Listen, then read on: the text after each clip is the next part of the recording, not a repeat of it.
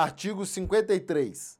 Na execução judicial da dívida ativa da União, suas autarquias e fundações públicas, será facultado ao exequente indicar bens a penhora, a qual seja efetivada concomitantemente com a citação inicial do devedor.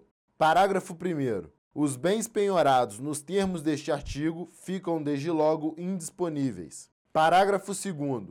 Efetuado o pagamento integral da dívida executada, com seus acréscimos legais no prazo de dois dias úteis contados da citação, independentemente da juntada aos autos do respectivo mandado, poderá ser liberada a penhora desde que não haja outra execução pendente. Parágrafo 3. O disposto neste artigo aplica-se também às execuções já processadas. Parágrafo 4. Não sendo opostos embargos, no caso legal, ou sendo eles julgados improcedentes, os autos serão conclusos ao juiz do feito para determinar o prosseguimento da execução.